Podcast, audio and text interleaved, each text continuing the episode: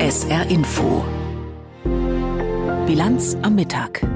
Russland und Trump machen es möglich. Eine immer lauter werdende Debatte um mehr Geld für die Bundeswehr und Atomwaffen für die EU bilden wir gleich für Sie ab. Außerdem geht es heute Mittag um Millionensummen für zwei Saarkliniken und um den neuen Rasen für den Ludwigspark. Mein Name ist Peter Weizmann. Schönen guten Tag. Der Schreck sitzt tief. Am Ende hatten es sich die Europäer nämlich schon weitgehend bequem gemacht unter dem militärischen Schutzschirm, den wesentlich die USA qua NATO über ihnen errichtet haben. Manche, wie Deutschland, haben unter diesem Schirm dann auch noch gute Gasgeschäfte mit Russland gemacht, nachdem das Land die Krim besetzt hatte. Mit dem erneuten Überfall Putins auf die Ukraine vor zwei Jahren und allerspätestens nach den Aussagen des möglicherweise kommenden US-Präsidenten Trump, manche NATO-Staaten nicht zu schützen, werden nun aber die Stimmen immer lauter, die sagen, wir müssen uns selbst schützen, auch wenn das viel Geld kostet. Eine Idee, ein noch größeres Sondervermögen, also mehr Schulden. Das findet erwartungsgemäß nicht jeder gut, wie Kai Clement berichtet. So klingt politisches Abstand halten. Die äh, Äußerungen aus der CDU habe ich zur Kenntnis genommen. Zur Kenntnis genommen hat Finanzminister Christian Lindner den CDU-Verteidigungspolitiker Roderich Kiesewetter. Der hat eine deutliche Erhöhung des Sondervermögens für die Bundeswehr vorgeschlagen. Statt der aktuell 100 Milliarden Euro Schulden hat Kiesewetter eine Verdreifachung ins Spiel gebracht auf 300 Milliarden. Mehr Geld für die Bundeswehr, das sollte nach Lindners Meinung aber ganz anders erwirtschaftet erwirtschaftet werden, nämlich indem das Land, Zitat, wieder auf die wirtschaftliche Erfolgsspur kommt. Wir werden durch äh, eine Stärkung unserer wirtschaftlichen Dynamik erreichen müssen, dass es uns leichter fällt, in den nächsten Jahren mehr Geld für Verteidigungsaufwendungen zu mobilisieren. Verteidigungsminister Boris Pistorius von der SPD sieht das ähnlich. Besser sei es, den Etat dauerhaft zu erhöhen, sagte er dem Redaktionsnetzwerk Deutschland. Ein Sondervermögen schmelze durch die Inflation im Laufe der Jahre ab und die neuen Waffen verursachten auch neue Kosten. Schon wieder spricht die Politik über Geld für die Bundeswehr. Grund ist dieses Mal nicht der Ukraine-Krieg, sondern nicht mehr und auch noch nicht US-Präsident Donald Trump. Der hat einmal mehr das NATO-Verteidigungsbündnis aufgeschreckt. Trump hatte gepoltert, im Falle seiner Wiederwahl wolle er säumige Partner nicht verteidigen. Schlimmer noch, er würde Russland ermutigen zu tun, was immer es wolle. No, I would not protect you. In fact, I would encourage them to do whatever the hell they want. You got to pay. In einer Reaktion darauf hat Olaf Scholz zu Wochenbeginn bei einem Treffen mit dem polnischen Premier Tusk geradezu ein Ewigkeitsversprechen abgegeben. Deutschland wird in diesem Jahr zwei Prozent der Wirtschaftsleistung nach NATO-Kriterien ausgeben und wird es für alle Zeit tun. Noch wird dieses Ziel auch dank des Sondervermögens erreicht. Aber Scholz versichert, dass wir das darüber hinaus auch nach Auslaufen des Sondervermögens dauerhaft tun werden. Aktuell beträgt der Bundeshaushalt rund 470 Milliarden Euro. Da erscheint ein Sondervermögen von 300 Milliarden allein schon von der Größe her als vermessen. Zudem hatte Oppositions- und CDU-Chef Friedrich Merz bei der Haushaltsdebatte im Bundestag erklärt, da wo wir Ihnen, wie beim Sondervermögen Bundeswehr, zugestimmt haben, halten Sie sich anschließend nicht an die mit Ihnen verabredeten Vereinbarungen heißt, den Sondertopf ausschließlich für die Aufrüstung der Bundeswehr zu nutzen, nicht auch für laufende Ausgaben. Ohne die CDU ist ein neues Sondervermögen aber nicht denkbar, braucht es doch ihre Zustimmung für eine Änderung des Grundgesetzes. Die Unionsfraktion nannte Kiesewetters aktuellen Vorschlag deshalb eine Einzelmeinung. All das weiß natürlich auch der Finanzminister. Die äh, CDU-CSU selbst hat ja äh, dargestellt, dass sie nicht zur Verfügung steht äh, für äh, eine Veränderung äh, des Grundgesetzes. Knapp 52 Milliarden Euro beträgt dieses Jahr der Verteidigungshaushalt. Hinzu kommen knapp 20 Milliarden aus dem Sondertopf. Mindestens die werden in wenigen Jahren nach dem Auslaufen des Sondervermögens anders finanziert werden müssen. Aber wie? Diese Frage bleibt. Ja, die Finanzierungsfrage der Bundeswehr steht also weiter im Raum. In der NATO erreichen nach Angaben von Generalsekretär Stoltenberg in diesem Jahr übrigens 18 der 31 Mitgliedstaaten das 2-Prozent-Ziel bei den Militärausgaben. Aber durch die Trump-Äußerungen ist dieser Tage auch in Deutschland eine weitere Frage aufgeworfen worden, nämlich die, ob die EU nicht eigene Atomwaffen bräuchte, um etwa die Atommacht Russland auch wirklich von Angriffen abschrecken zu können. Das hatte die SPD-Europaabgeordnete Barley ins Gespräch gebracht. Lissy Kaufmann. Rückendeckung erhält die EU-Spitzenkandidatin von der SPD Barley vom früheren Parteivorsitzenden Gabriel. Im Stern spricht sich der ehemalige Außenminister für den Ausbau nuklearer Fähigkeiten in der EU aus, weil, so sagt er, der amerikanische Schutz absehbar zu Ende gehen wird. Deshalb müsse man jetzt über Ersatz sprechen. Ganz anders sieht das Parteikollege Pistorius. Der Verteidigungsminister warnt vor einer leichtfertigen Debatte über europäische Atomwaffen.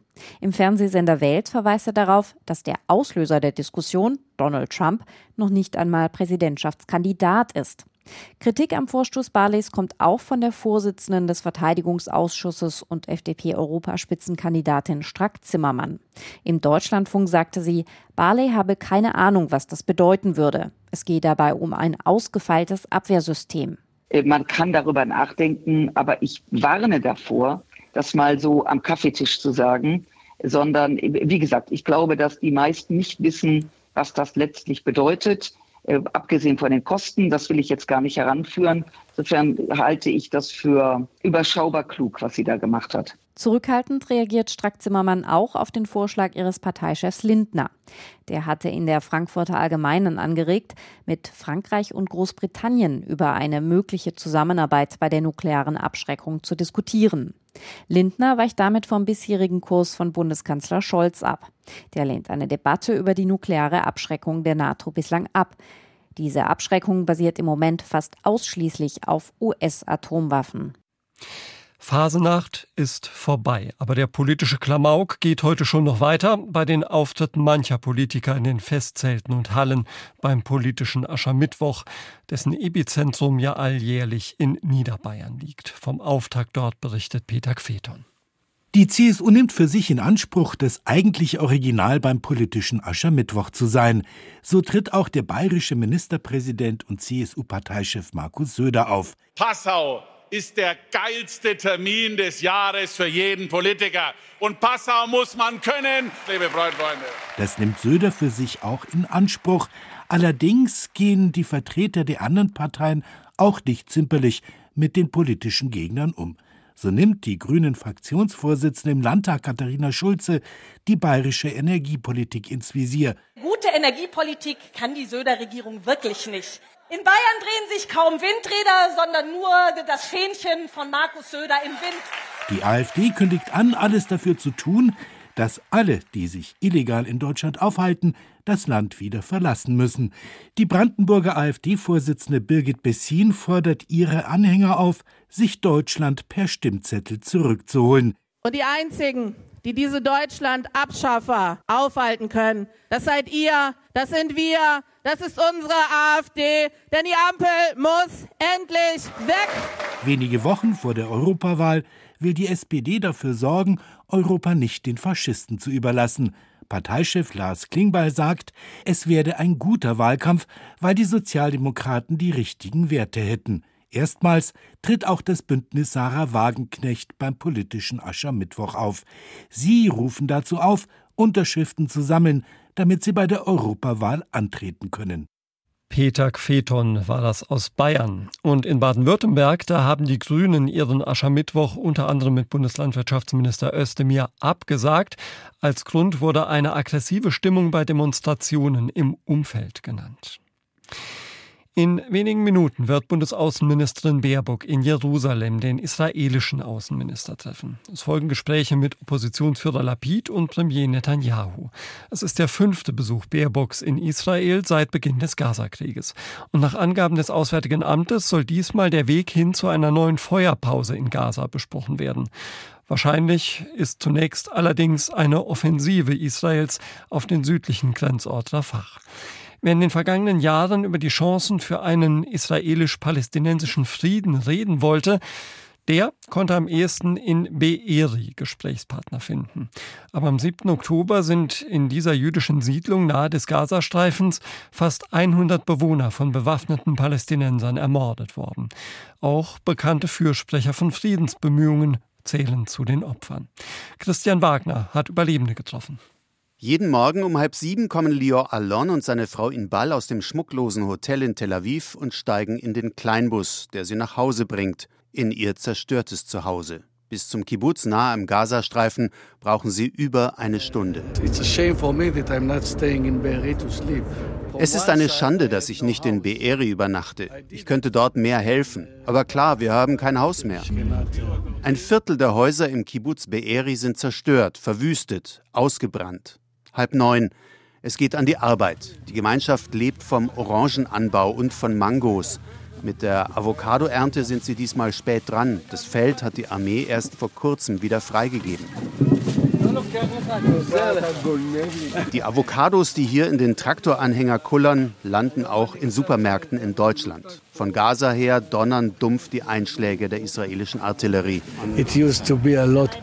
Das war schon mal viel schlimmer, viel lauter und kurz hintereinander. Inzwischen nehme ich das schon gar nicht mehr wahr. Heute sind viele freiwillige Helfer gekommen. Die Rentner aus Tel Aviv oder Hadera ersetzen die Arbeiter aus Asien, die ermordet wurden oder geflohen sind vor diesem Krieg.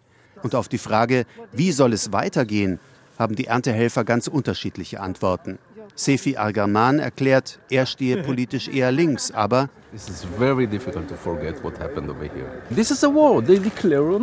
es wird sehr schwer, das zu überwinden, was hier passiert ist. Die haben uns den Krieg erklärt.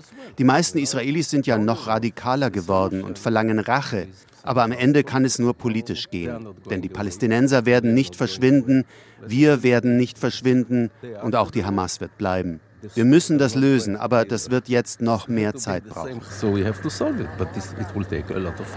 Neben ihm Tamar Argaman. Sie hat eine große Sonnenbrille auf. Sonst würde man ja ihre verheulten Augen sehen, sagt sie, nur halb im Scherz. Das hier ist meine persönliche Tragödie. Zu Hause, in der Familie, haben wir immer von Frieden gesprochen, dass die Palästinenser einen Staat brauchen. Und jetzt, jetzt kommt mein Sohn nach vier Monaten vom Einsatz in Gaza zurück und jetzt redet er davon, dass wir die Palästinenser vertreiben müssten. Und er glaubt, er verteidigt so unser Israel. Die Kibbutz-Unterstützer sammeln weiter Avocados ein, Eimer für Eimer. Lior aber muss zurück in den Kibbutz. Im Haus, die Wände schwarz vom Feuer. Zwischen Mauerbrocken und zertrümmerten Dachziegeln liegen Küchengeräte, Geschirr und ein paar Taschenbücher. Ich habe mich innerlich von diesem Haus verabschiedet. Seit dem 7. Oktober ist es nicht mehr unser Haus. Ich komme immer wieder her, aber es ist nicht mehr meins. Nicht mehr als ein paar wenige Kleidungsstücke haben er und seine Frau mitnehmen können. Das meiste ist verbrannt. Auch die Familienfotos, alte Videokassetten aus der Zeit, als die Kinder noch klein waren, sind verloren. In einer Ecke liegen die Reste eines verkohlten Klaviers. Darum hat sich unser ganzes Familienleben gedreht. Die Nachbarin kam oft, um darauf zu spielen. Die ist auch tot. Was wir an Dingen verloren haben, schmerzt nicht so. Aber um das Klavier habe ich wirklich geweint. Tränen ja, aber Hass auf die Palästinenser, die Täter, das will Lior nicht gelten lassen. Eine Woche lang war ich voll von Hass, aber da bin ich drüber weg. Jetzt hasse ich nur noch meine eigene Regierung. Premier Netanyahu und seine Minister hätten versagt, sagt Lior, den Hamas-Angriff nicht erkannt und verhindert. Für die nächste Zeit hofft der 59-Jährige auf eine neue Regierung und er hofft, dass er mit seiner Frau bald in eine Behelfsunterkunft in einem Kibbutz in der Nähe ziehen kann. Dann müssen Lior und Inbal nicht mehr jeden Morgen diesen weiten Heimweg nach Be'eri fahren. Christian Wagner hat berichtet. Die Wahl in Pakistan. Sie schien schon im Vorfeld entschieden für einen der großen Politclans. Denn der populärste Politiker der Atommacht, der ehemalige Sportstar und ehemalige Premier Imran Khan, sitzt im Gefängnis. Gewonnen haben seine Leute die Wahl aber trotzdem. Den Regierungschef werden sie aber dennoch wohl nicht stellen können. Peter Hornung. Es soll eine Koalition sein gegen den Wahlsieger, die Kandidaten des inhaftierten Ex-Premiers Imran Khan. Die konservative Muslimliga des aus dem Exil zurückgekehrten Großindustriellen Nawaz Sharif will sich zusammentun mit der Volkspartei von Ex-Außenminister Bilawal Bhutto Zardari. Mit weiteren kleinen Parteien wollen sie Pakistans nächste Regierung bilden. Premierminister könnte der Bruder von Nawaz Sharif werden, Shebaz Sharif, der schon einmal bis zum vergangenen Jahr Regierungschef war. Stärkste Kraft bei den jüngsten Parlamentswahlen waren die Kandidaten, die mit dem früheren Cricketstar Imran Khan verbunden sind. Sie müssten nun in die Opposition. Khans Partei PTI war von den Wahlen ausgeschlossen worden, deshalb mussten seine Leute als Unabhängige antreten. Khan selbst war zu mehreren langjährigen Haftstrafen verurteilt worden. Es ist nicht unüblich in Pakistan, dass sich Opponenten gegenseitig mit Verfahren überziehen. Wer an der Macht ist, lässt den Gegner von einer politisch beeinflussten Justiz ins Gefängnis schicken. Peter Hornung hat berichtet für die SR-Info-Bilanz am Mittag der neue Rasen für den Ludwigspark und Geld für saarländische Krankenhäuser. Das sind gleich noch zwei Themen bei uns. Jetzt gibt's erstmal die Meldungen für Sie mit Tanja Philipp Moser.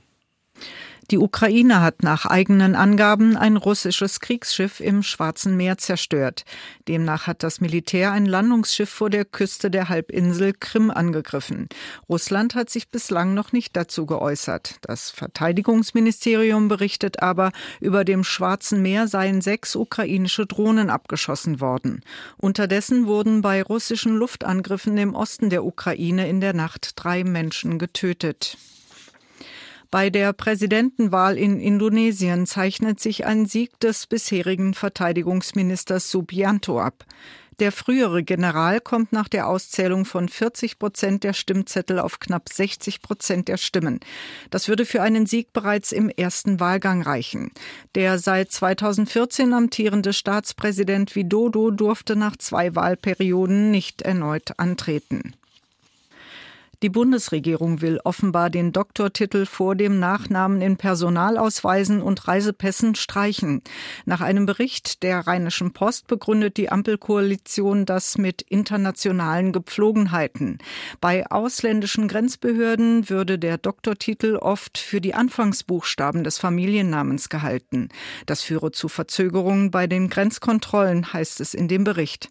In Zukunft sollen die Buchstaben DR für Doktor auf ein neues neues Datenfeld auf der Rückseite des Personalausweises und im Reisepass eingetragen werden können. Im Streit um die geplante S-Volt-Batteriefabrik in Überherrn ist offenbar noch unklar, ob das Unternehmen den Wasserschutz einhalten kann. Nach SR-Recherchen geht es um die Frage, in welchem Umfang S-Volt Gefahrenstoffe wie Lithium und Nickel einsetzen darf. Das vorgesehene Linzler Feld in Überherrn liegt in einer Wasserschutzzone 3.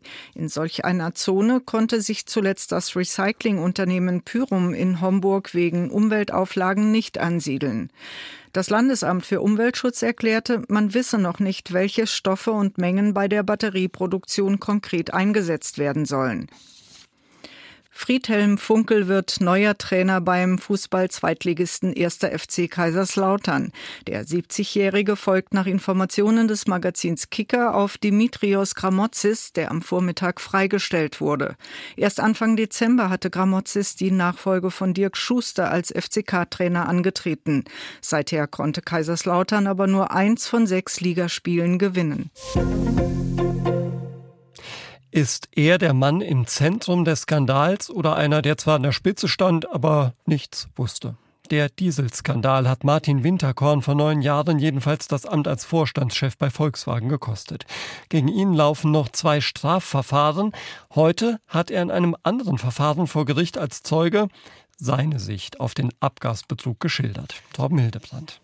Winterkorns Linie ist klar. Mit dem Dieselskandal habe er nichts zu tun. Er habe die Betrugssoftware, Zitat, nicht gefördert, nicht gefordert und auch nicht geduldet. Er habe erst sehr spät und unvollständig von den Problemen mit den Motoren in den USA erfahren, so Winterkorn. Und weiter, hätte er ein vollständiges Bild gehabt, hätte er nicht gezögert, die Vorgänge anzugehen, so der 76-Jährige wörtlich. Notfalls wäre er selbst in die USA geflogen, um die Probleme mit den dortigen Behörden zu lösen. Es ist der erste Auftritt in einem Gerichtssaal seit dem Auffliegen des Dieselbetrugs im Jahr 2015. Winterkorn ist äußerlich älter geworden. Er betrat den Gerichtssaal in der Braunschweiger Stadthalle mit schleppendem Gang. Bei seiner Aussage wirkte er aber souverän und sortiert, wie zu den besten VW-Zeiten. Zum Auftakt hat der Ex-Konzernchef klargemacht, dass er bestimmte Fragen nicht beantworten werde. Er macht von seinem Zeugnisverweigerungsrecht Gebrauch. Hintergrund, ein Zeuge darf schweigen, wenn die Gefahr besteht, sich selbst zu belasten. In dem Zivilverfahren in Braunschweig geht es nicht um die Schuldfrage, sondern darum, wer wann vom Dieselbetrug wusste. Anleger werfen VW vor, die Probleme unter dem Deckel gehalten zu haben. Die Kläger argumentieren deswegen, Milliarden an der Börse verloren zu haben. Die Caritas-Klinik auf dem Rastpfuhl und das städtische Klinikum auf dem Winterberg bekommen jeweils 70 Millionen Euro vom Land. Das ist die größte Fördersumme für einzelne Krankenhäuser, die das Land jemals gegeben hat, sagt der zuständige Gesundheitsminister Magnus Jung von der SPD. Warum die Förderung jetzt und warum für diese beiden Kliniken? Das hat Magnus Jung im SR so erklärt.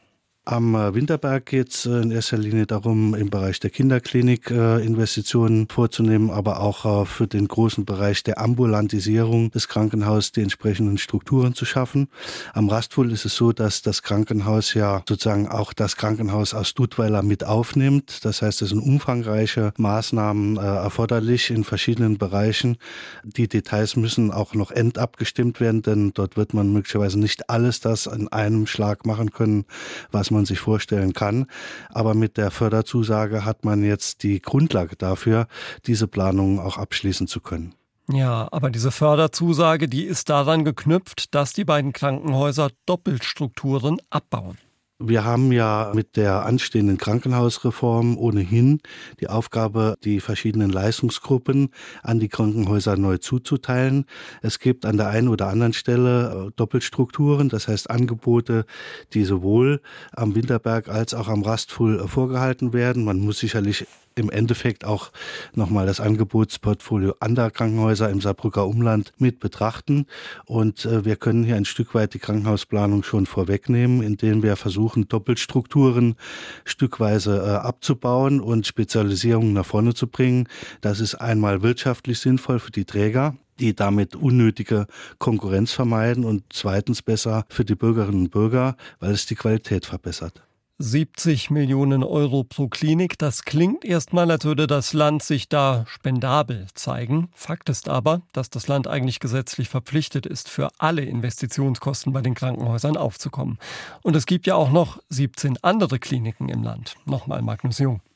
Natürlich haben wir eine Verantwortung für alle Krankenhäuser im Saarland und wir haben ja auch eine neue Investitionsplanung aufgestellt. Nach dieser Planung werden wir bis Ende des Jahrzehnts über 500 Millionen Euro an Zuschüsse geben müssen für die Krankenhäuser im Saarland. Um das leisten zu können, ist allerdings eine Finanzierungslücke äh, zu schließen.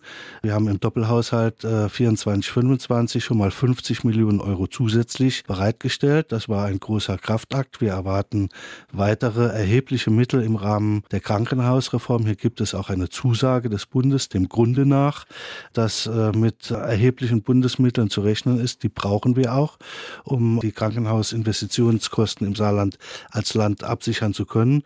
Danach sind noch weitere Anstrengungen im Landeshaushalt notwendig, aber ich bin mir sicher, wir sind auf einem guten Weg und wir werden das schaffen. Ja. Sagt Gesundheitsminister Magnus Jung, SPD, zu den Leistungen des Landes für Investitionen in den saarländischen Kliniken. So, heute versuchen wir es mal ohne weitere Witze mit den Begriffen Bad, Wanne oder Becken. Sagen wir einfach, wie es ist. Der Saarbrücker Ludwigspark ist inzwischen zur bundesweiten Lachnummer geworden. Millionen konnten im Fernsehen live miterleben, wie das Stadion voll lief und das Pokalspiel gegen Mönchengladbach abgesagt werden musste. Gestern nun hat CDU-Oberbürgermeister Uwe Konrad verkündet, dass der Rasen sofort neu verlegt wird. 200.000 Euro werden investiert, um Fußballspielen im Ludwigspark bis zur Sommer Sommerpause möglich zu machen. Es muss jetzt schnell gehandelt werden, äh, denn der Boden war so stark verdichtet, äh, dass keine andere Maßnahme erfolgversprechend gewesen wäre, als dass äh, die Rasensode jetzt kurzfristig ausgetauscht wird. Die Kosten, die damit verbunden sind, stehen für uns ähm, als wirtschaftliche Maßnahme deshalb da, weil wir natürlich auch dann, wenn hier nicht gespielt werden würde, wir auch keine Einnahmen hätten, neben der Frage, welchen Imageschaden erleiden wir als Stadt sagt der Saarbrücker Oberbürgermeister Konrad. Im Sommer soll die Spielfläche dann wie bisher schon geplant von Grund auf neu aufgebaut werden. Es muss also alles wieder raus und eine vernünftige Drainage verlegt werden. Also, endlich alles gut und Schwamm drüber? Nein, meint Thomas Gerber. Hier ist ein Kommentar. Hört man Obi Konrad dieser Tage in Interviews, dann hat man den Eindruck, der Mann hat sich inzwischen zum Rasenexperten gemausert. Immerhin, Konrad stellt sich, noch in der Nacht des Schwimmfestivals gegen Gladbach, entschuldigte er sich bei allen Beteiligten. Ein Politiker übernimmt also Verantwortung, das ehrt Konrad, ist aber auch bitter nötig. Denn am Desaster ist er alles andere als unschuldig, hatte er doch bei der Rückkehr des FCS aus dem Völklinger Exil mächtig Druck gemacht und seinen damaligen Busenfreund Martin Welker an die Rasenfront Front geschickt. Auch bei Welkers Ruckzuckverlegung des neuen Grüns wurden offenbar Fehler gemacht, die jetzt an die Oberfläche gespült wurden. Es folgte Flickschusterei mit Lanzen und Luftinjektionen. Davon hatte der DFB jetzt die Schnauze voll, machte seinerseits Druck. Auf dem Acker wird nicht mehr gespielt, kein Pokal, aber auch keine dritte Liga mehr. Chapeau. Aktuell wurde seitens der Stadt schnell gehandelt. Allem Anschein nach wurden endlich tatsächliche Experten hinzugezogen zugezogen. Externe sollen jetzt gar die Rasenpflege übernehmen. Die Vorgänge aus der Pokalnacht sollen zudem intern aufgearbeitet werden. Im zuständigen Grünamt soll es bereits heftig gekracht haben. Denn so stark hatte es vor dem Spiel ja gar nicht geregnet. Möglicherweise wurde also falsch gepflegt, entstand so die Sperrschicht, von der Greenkeeper Konrad berichtet, die den Abfluss nach unten verhinderte und die Seenlandschaft erst entstehen ließ. Die Pressemitteilung Mitteilung der Stadt ist da verräterisch, versucht Konrad darin doch zwischen den Zeilen Verantwortung nach unten abzudrücken. Ein OB aber ist Chef der kompletten Verwaltung. Abtauchen gilt da nicht. Es geht schließlich ums Geld der Steuerzahler. Die Meinung von Thomas Gerber. Schauen wir noch auf das Wetter im Saarland. Heute Nachmittag gibt es viele Wolken und gelegentlich etwas Regen und Höchstwerte von 10 bis 13 Grad. In der Nacht ist es oft trocken, die Tiefstwerte liegen dann bei 8 bis 5 Grad. Morgen am Donnerstag neben dichten Wolken auch etwas Sonne und kaum Tropfen, Höchstwerte morgen 13 bis 16 Grad und am Freitag dann dichte Wolken und zeitweise Regen, kaum Sonne, maximal 12 bis 14 Grad. Das war's von der SR Infobilanz am Mittag mit Peter Weizmann. Roland Kunz ist gleich Ihr Begleiter durch den Nachmittag hier auf SR2 Kulturradio. Wir hören uns wieder um 17.30 Uhr, dann gibt's die Bilanz am Abend. Ich sage Tschüss. SR Info Auslandspresseschau Erstmals seit mehr als 30 Jahren erfüllt Deutschland offenbar wieder die NATO-Quote von 2 Prozent der Wirtschaftsleistung für Verteidigungsausgaben. Die Neue Zürcher Zeitung aus der Schweiz meint zur Verteidigungsfähigkeit Europas. Zwar wenden die NATO-Staaten zusammen dreimal so viel Geld fürs Militär auf wie die Russen, aber es wird falsch investiert. Von der gemeinsamen Rüstungsbeschaffung und der militärischen Aufgabenteilung sind die Europäer so weit entfernt wie je. Doch jetzt steht wieder Trump vor der Tür und poltert, ich würde euch nicht verteidigen, ich würde sie sogar ermutigen, mit euch zu machen, was zum Teufel sie wollen, ihr müsst endlich zahlen. Mit dem letzten Satz jedenfalls hat er recht, denn er macht klar, es ist unvernünftig, sich in Zukunft einfach auf den großen amerikanischen Bruder zu verlassen, und das gilt, ob Trump der nächste Präsident wird oder nicht. Die Presse aus Österreich kommentiert Schon lang warnen die Balten vor einer militärischen Konfrontation mit Russland. Gehört wurden die baltischen Warnungen von den anderen Europäern bisher kaum. Doch nun könnte eine Kurskorrektur gekommen sein. Angetrieben hat die Entwicklung wieder einmal der im Wahlkampfmodus befindliche Donald Trump. Unter dem Eindruck der möglichen Wiederwahl Trumps als US-Präsident und dessen Drohung, säumige NATO-Staaten in Europa nicht schützen zu wollen, scheint Europa spät, aber doch aufzuwachen. Die Balten und andere Nordländer haben schon spätestens seit dem russischen Angriff auf die Ukraine vorgesorgt. Das künftige NATO-Mitglied Schweden wird sein Ziel, zwei Prozent des Bruttoinlandsproduktes für Verteidigungsausgaben aufzuwenden, bereits 2024 erreichen. Estland, Lettland und Litauen erfüllen die NATO-Vorgaben jetzt schon. Und die schwedische Zeitung Svenska Dagbladet meint, Trumps Kritik an wirtschaftlichen Schwarzfahrern ist weder neu noch falsch, doch seine Aussage ist, ungeachtet des Wahrheitsgehaltes der Anekdote, ein Bombenangriff auf die tragende Konstruktion der Verteidigungsallianz, die bedingungslose Solidarität im Fall eines Angriffes auf ein Mitgliedsland. Im Grunde ist Europa Russland in wirtschaftlicher sowie industrieller Stärke überlegen. Wir müssen nicht auf Kriegswirtschaft umstellen, um der Ukraine beizustehen und unsere eigene Verteidigung zu stärken.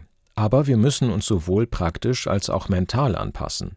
Es geht darum, die NATO mit Personal und Material auszurüsten, damit sie ohne die USA klarkommt. Europa muss die volle Verantwortung für seine eigene Sicherheit und militärische Stärke übernehmen, damit so wenig Schäden wie möglich entstehen, wenn Putin und Trump tun, what the hell they want. Das waren Auszüge aus Kommentaren der internationalen Presse, zusammengestellt von Benjamin Kirsch.